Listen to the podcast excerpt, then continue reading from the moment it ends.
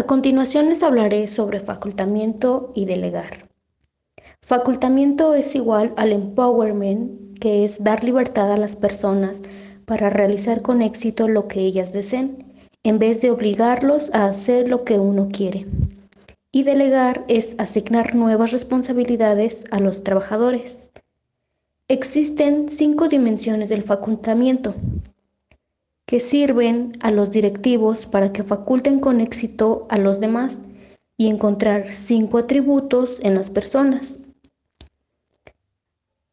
Así puedan tener un mejor desempeño y las empresas funcionen mejor que lo normal. Estos son la autoeficacia, autodeterminación, consecuencia personal, significado y confianza. La autoeficacia es la sensación de competencia personal. Es tener más confianza en sí mismo. La autodeterminación es la sensación de elección personal, el esfuerzo, el, ritmo y el límite de trabajo en el que se debe realizar las cosas. La consecuencia personal es tener repercusión el significado es la sensación de valor de la actividad y la confianza es la sensación de seguridad. La docena sucia habla de actividades negativas y todos estos es el resultado del estrés en las organizaciones. Esto afecta mucho ya que para las empresas no tienen un buen desempeño en la delegación y el facultamiento. Ahora hablaremos de la consecuencia personal hasta articular una visión. El facultamiento se basa en un conjunto de suposiciones que son opuestas a las que normalmente hacen los directivos. Las personas con facultamiento sienten que cuando actúan pueden generar un resultado. También tienen un sentimiento de autodeterminación. Esta persona sentirá que tiene escasa influencia en el resultado del producto, sentirá que tiene poco control personal sobre el resultado. Mm, la consecuencia personal es la creencia que tiene un individuo en un momento dado respecto a su capacidad para realizar un cambio es la dirección deseada, tienen un sentimiento de control activo que les permite alinear el ambiente con sus deseos, tratan de conservar el mando de lo que ven. Los individuos con facultamiento no creen que los obstáculos del ambiente externo controlen sus acciones. Más bien piensan que estos obstáculos pueden ser controlados para que los individuos se consideren facultados no solo deben sentir que lo que hacen es una consecuencia, sino que, no, sino que son capaces de provocar el efecto por ellos mismos. Una visión puede generar un resultado, piense en un empleo deseado que se puede llegar a obtener. Tener un sentimiento de consecuencia personal se relaciona con el locus de control interno. La sensación de consecuencia personal puede desarrollarse en la relación de una actividad especificada las personas con facultamiento tienen una sensación de significado, valoran el, el propósito o las metas de la actividad que participan. Bueno, a continuación hablaremos del siguiente tema que es de fomentar experiencias. Desarrollar el facultamiento? Este como un principio se enfoca en el comportamiento y desempeño de los empleados para poder conseguir su obediencia motivándolos para el logro de ciertos objetivos que mejorarán cualquier estancia de trabajo. En lo personal, mejorar nuestro potencial. Explotar nuestro rendimiento para satisfacción personal. Modelar ante los demás el facultamiento como crecimiento personal brindando apoyo a nuestros compañeros de trabajo para que ellos lo lleven a cabo activación emocional para todos, haciéndoles saber que todos somos capaces de tener y hacer reales nuevas ideas, dar información completa y precisa de cómo poder llevar a cabo cualquier objetivo, creciendo recursos para alientarlos a emprender y hacer posible su objetivo, Para facultar creamos conexión con los resultados que queremos para poder visualizar el mejor de todos los resultados, para mejores beneficios.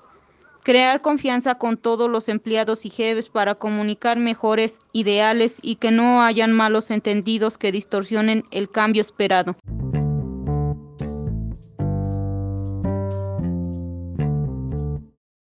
Continuaremos con ofrecer los recursos necesarios Ofrecer los recursos necesarios. Los directivos facultan al personal para brindarle los recursos necesarios, así que garanticen que los empleados reciban una capacitación continua y adecuada, que tengan experiencia de desarrollo. Esto nos quiere decir que los directivos nos hacen sentir capaces, que nos dan el facultamiento para que nosotros nos sentamos capaces de hacer las cosas. Hacer una conexión con los resultados. Empleados experimentan mayor facultamiento cuando pueden ver los resultados de su trabajo, identidad de la actividad, oportunidad de cumplir con una actividad completa. Contar con identidad de actividad implica que los individuos puedan planear y realizar actividades para que sean evaluados por su esfuerzo y se les sientan con un gran éxito. Crear una confianza. Cuando creamos confianza, nos referimos a que nosotros como directivos o líderes necesitamos hacer que nuestro equipo se sienta capaz de hacer las cosas. Cuando existe la confianza en los individuos son más libres, experimentan, aprenden y contribuyen sin temor a las consecuencias para crear sentimientos de confianza. Existen cinco tipos que de facultamiento los factores que inhiben el facultamiento son las actitudes con respecto a los subordinados, la inseguridad personal que nosotros no creemos o no nos sentimos capaces de hacer las cosas y el control de nosotros mismos.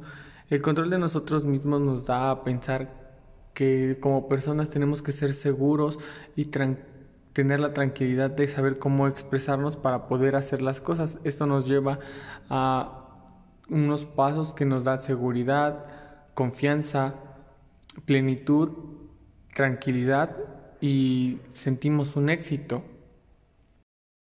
Continuaremos con ofrecer los recursos necesarios Ofrecer los recursos necesarios. Los directivos facultan al personal para brindarle los recursos necesarios, así que garanticen que los empleados reciban una capacitación continua y adecuada, que tengan experiencia de desarrollo. Esto nos quiere decir que los directivos nos hacen sentir capaces, que nos dan el facultamiento para que nosotros nos sentamos capaces de hacer las cosas.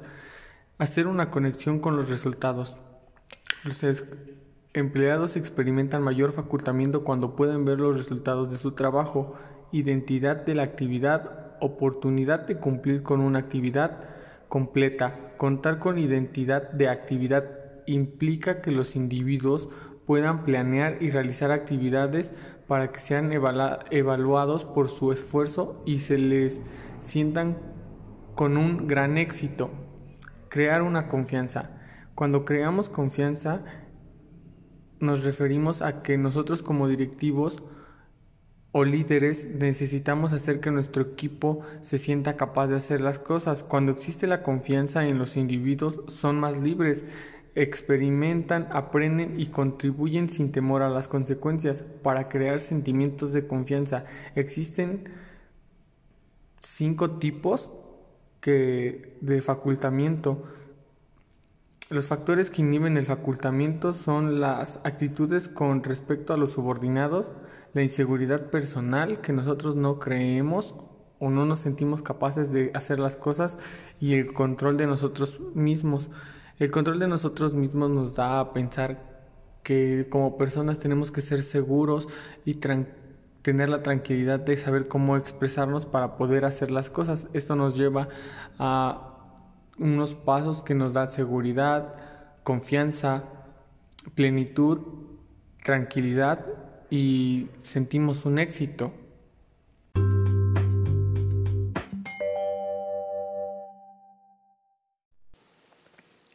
Continuando con la necesidad de control, podemos decir que los directivos suelen tener una gran necesidad de asumir el control. dirigir y regular lo que sucede. Esto con el fin de obtener metas claras, evitar la confusión, frustración y el fracaso de los empleados. Dentro de ello hay un razonamiento, el cual es, ¿estoy dispuesto a facultar a las personas? Realmente requiere de instrucciones claras y un conjunto de alineamientos precisos. De otra manera, si esto no se lleva a cabo así, creará confusión. Pero por otra parte, podemos encontrar el facultamiento incompetente. Esto otorga mm, a los empleados libertad sin instrucciones claras o sin recursos suficientes, que provoca daños psicológicos entre los individuos.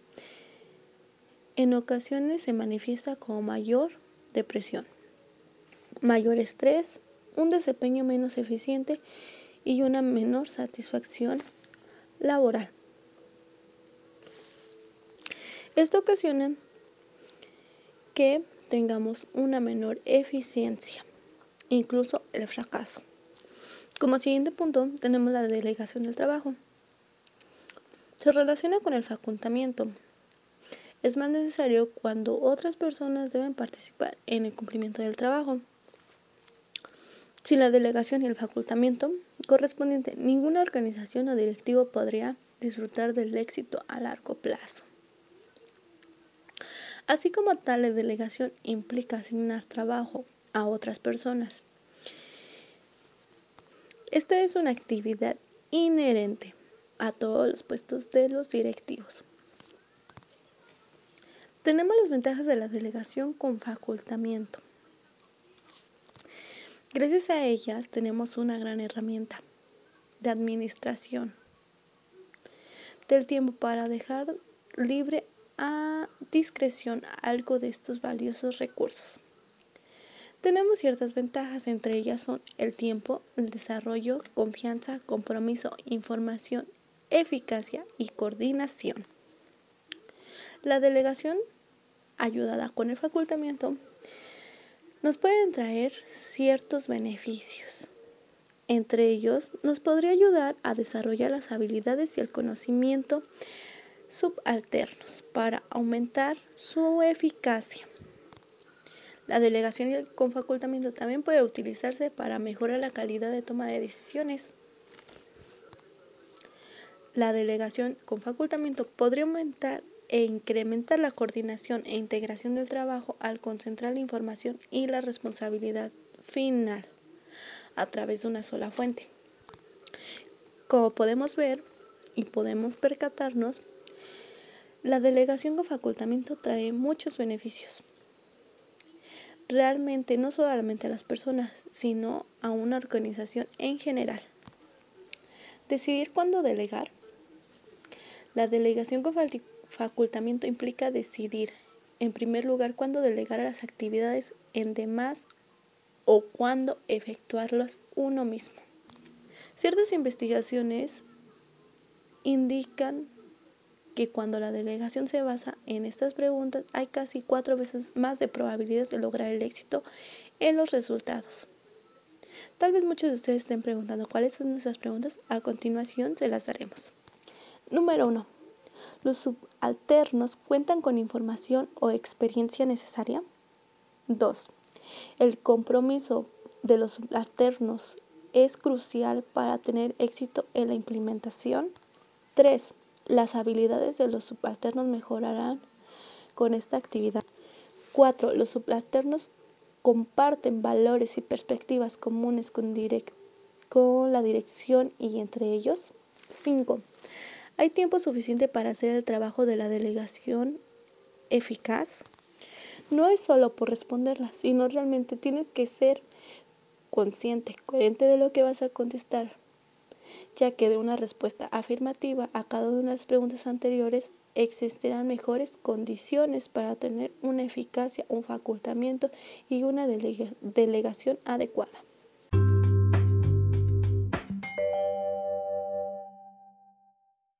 Siguiendo con el tema anterior, los resultados positivos de la delegación con facultamiento van a depender de 10 principios de proceso. Número 1. Comenzar con la finalidad en mente. los directivos deben expresar claramente los resultados que se pretenden obtener a partir pues, de la actividad. 2. Delegar por completo. Especificar las restricciones, pues todas las empresas tienen reglas y procedimientos, restricciones de recursos o fronteras que limitan el tipo de actividades permisibles. 3. Permitir la participación en la delegación de las actividades. Es más probable que los subalternos acepten las actividades delegadas, que las realicen de forma competente y que experimenten el facultamiento cuando ayudan a decidir qué actividades les serán delegadas y en qué momento. 4.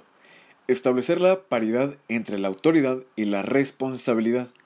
Este consiste en adecuar la cantidad de responsabilidad asignada a la cantidad de autoridad que se confiere pues se les asigna a los subalternos responsabilidad para el trabajo sin otorgarles la discrecionalidad correspondiente para tomar decisiones y la autoridad para ponerlas en marcha.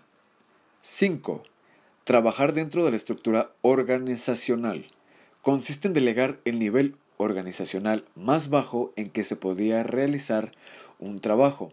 Deben participar las personas que están más cerca del trabajo real o de la decisión que se llegue a tomar. 6. Brindar apoyo adecuado para las actividades delegadas. Cuando se delega autoridad en los subalternos, los directivos deben otorgar todo el apoyo que sea posible. Significa brindar información relevante y recursos de manera continua. Esto para ayudar a los subalternos a realizar las actividades. 7. Enfocar la responsabilidad en los resultados.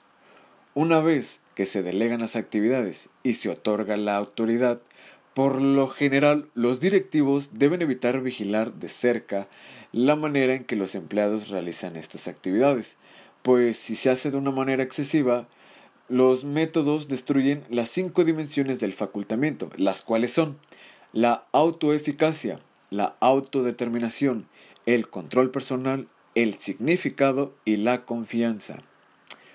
8. Delegar de manera continua.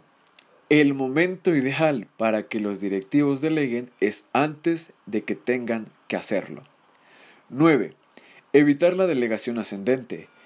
Aunque es crucial que los subalternos participen en el proceso de delegación, con la final de recibir facultamiento, los directivos deben evitar de manera consistente la denominada delegación ascendente, en la que los subalternos buscan devolver la responsabilidad de las actividades delegadas al superior que hizo la delegación inicial. Y por último, aclarar las consecuencias, pues los empleados deben estar conscientes de las consecuencias de las actividades que se les delegan.